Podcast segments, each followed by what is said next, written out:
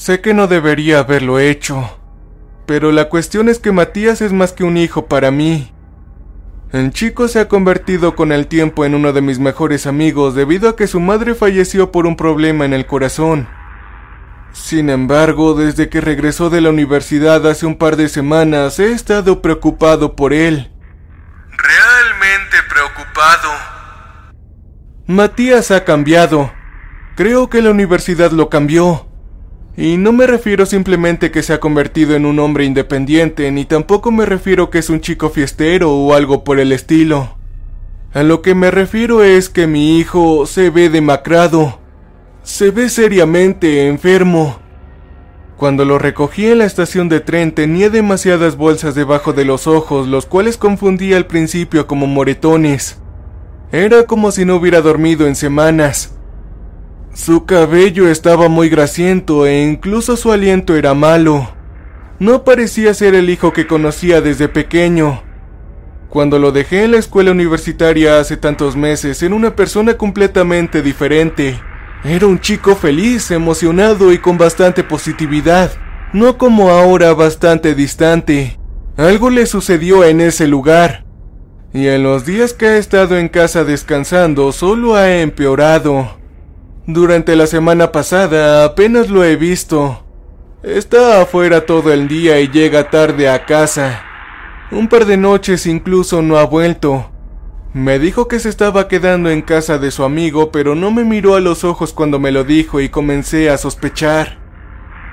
Esta mañana se levantó temprano y se fue justo cuando me estaba levantando de la cama. Dijo que estaría afuera en el parque para encontrarse con algunos compañeros. Sin embargo, no parecía que fuera a encontrarse con sus amigos. Parecía que iba a enfrentarse a un pelotón de batalla. De cualquier manera, sé que todo esto no es excusa de lo que he hecho. No estoy tratando de hacerlo, solo digo que cuando entré en la habitación de Matías después de que él se fuera esta mañana y vi que su computadora portátil estaba abierta, bueno, solo planeé echarle un vistazo rápido solo para tranquilizar mi mente. La habitación de Matías está en la parte trasera de la casa con vista al jardín.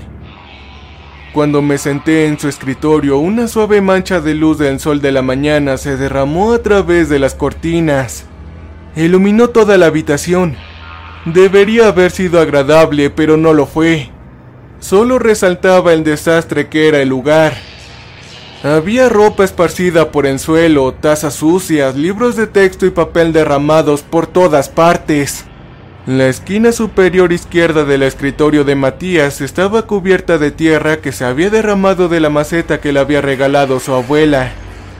Y también había un olor extraño en la habitación. Una desagradable mezcla de detergente para ropa, comida vieja y algo más. Algo que no pude identificar en un inicio.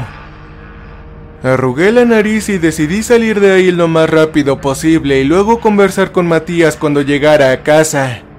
Yo lo tomaría por sorpresa y le preguntaría de una vez por todas qué estaba pasando con él. Mientras tanto, escribí la contraseña de Matías, la cual he tenido durante años, y abrí Google Chrome.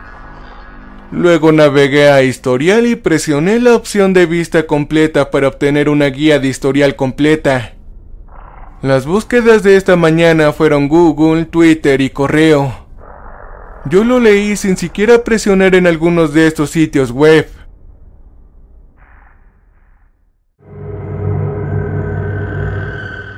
Realmente no sé exactamente lo que estaba buscando, pero supongo que soy una persona visual. En lugar de leer el texto, mis ojos estaban escaneando los sitios ocasionales de Google mientras me desplazaba hacia abajo. El historial no era demasiado extenso y ya llevaba un par de días atrás cuando algo me hizo detener. Una colección de logotipos más oscuros que se destacaban de entre el resto.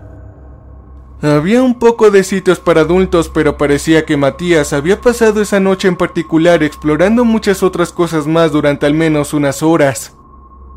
Observé los logotipos y me rasqué la nuca. Mi piel de repente se sintió caliente. La luz que entraba por las cortinas me hacía entrecerrar los ojos. ¿Qué había salido tan mal que de repente pensé que curiosear por la computadora de mi hijo estaba bien? El chico había navegado en un sitio para adultos hace unas noches. Eso era todo, ¿y qué? No sería el primer joven de 19 años en hacerlo y dudaba mucho que fuera el último. Hasta ahora todo lo que había logrado era invadir su privacidad y hacerme sentir culpable en el proceso. Fue suficiente para mí. Simplemente tendría que sentarme con Matías cuando llegara a casa, eso era todo. Tendría que ser algo duro con él para que entendiera que debía dejar esos sitios continuamente. Antes de cerrar la pestaña, volví a la parte superior de la página del historial. Creo que quería darle una última pasada, supongo. Ahora que lo pienso, no estoy seguro de qué fue exactamente lo que me hizo detener de nuevo. Lo que me llamó la atención. Una frase inusual, tal vez. Una palabra perdida que se destacó de entre el resto. De cualquier forma, de repente me encontré mirando una colección de búsquedas de Google que mi hijo había hecho antier. Esto era suficiente extraño para mí y mientras los leía sentí algo revolverse en mi estómago. 8.30 El capítulo silencioso 8.46 Rituales de iniciación del capítulo silencioso 9.32 Lo que está mirando 10 AM ¿Puede usar un scrying para abrir un portal? 10.28 Libros de hechizos de magia negra 1057. ¿Qué es la magia de sangre? También hubo otros enlaces entre esas búsquedas. Wikipedia, correo, algunos sitios web que parecían foros oscuros que no reconocía. Lo admito, en este punto estaba asustado, pero no estaba tan impactado. Se me ocurrió pronto una explicación de las búsquedas mientras las leía. La cuestión es que Matías estudiaba sociología en la universidad. También él estaba interesado en diferentes religiones y siempre le han fascinado las teorías de conspiración. Él ama todas esas cosas. Y al releer esas búsquedas ya sabía lo que estaba haciendo. Era algún tipo de proyecto universitario, eso fue todo. Tenía que serlo, Matías se había interesado en estudiar brujería o el ocultismo o algo así y estaba investigando un poco sobre el tema. Tal vez incluso sentando las bases para un ensayo. O al menos esa es la historia que me conté antes de pasar a las búsquedas más recientes de Matías. Las que había hecho esta mañana. Las mismas búsquedas que había pasado al principio sin leerlas correctamente.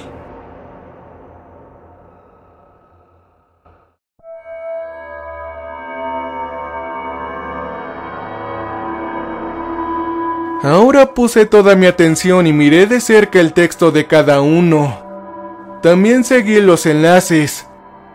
Además de algunas visitas al correo, solo había otros tres elementos en la historia de Matías de esta mañana. Y cuando terminé de mirarlo, sentí un miedo en mi estómago que era peor que cualquier cosa que haya sentido antes en mi vida. Incluso peor que el temor que sentí cuando diagnosticaron a la madre de mi hijo. La primera búsqueda fue el nombre de una chica, Rosie Finn Shaw.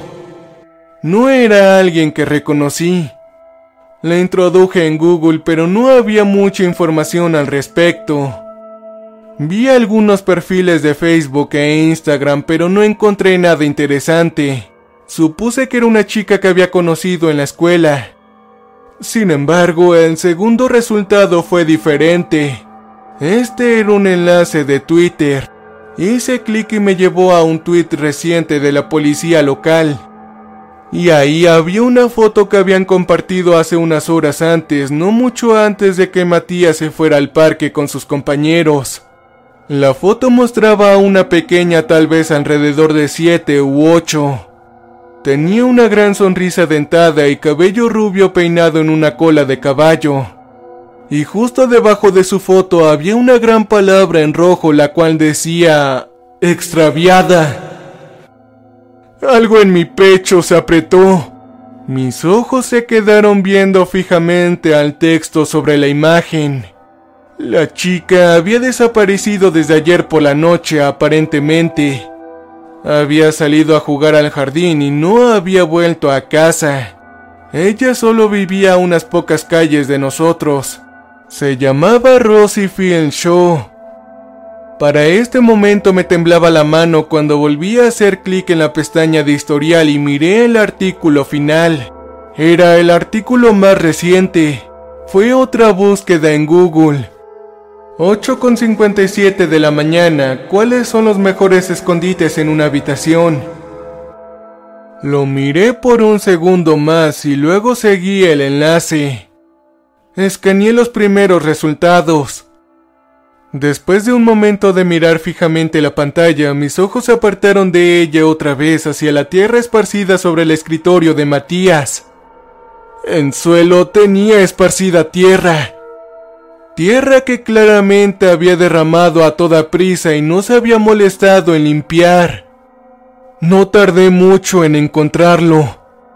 Metí la mano izquierda en la parte superior de la olla, cavando a través de la tierra. Y después de unos segundos de búsqueda, las yemas de mis dedos rozaron algo que no debería haber estado allí. Una pequeña bolsa de plástico. Estaba enterrada lo suficiente profundo para cubrir la parte superior. Así que saqué el objeto.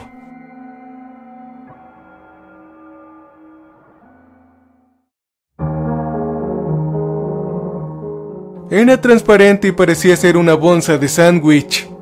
Este estaba cubierto de tierra.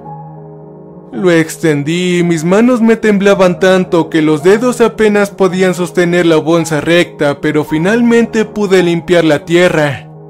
Desearía no haberlo hecho. En estos momentos desearía más que nada que nunca hubiera entrado en la habitación de Matías en primer lugar que nunca hubiera mirado su maldita computadora. Solo había dos artículos en esa bolsa. Dos artículos pequeños pero inconfundibles. El primer objeto era una botella en miniatura. Estaba lleno hasta arriba, pero el líquido dentro era color rojo en lugar de transparente. Se encontraba en la bolsa junto al segundo artículo. Un mechón de cabello rubio atado con una banda elástica y una foto de una chica de entre 7 y 8 años.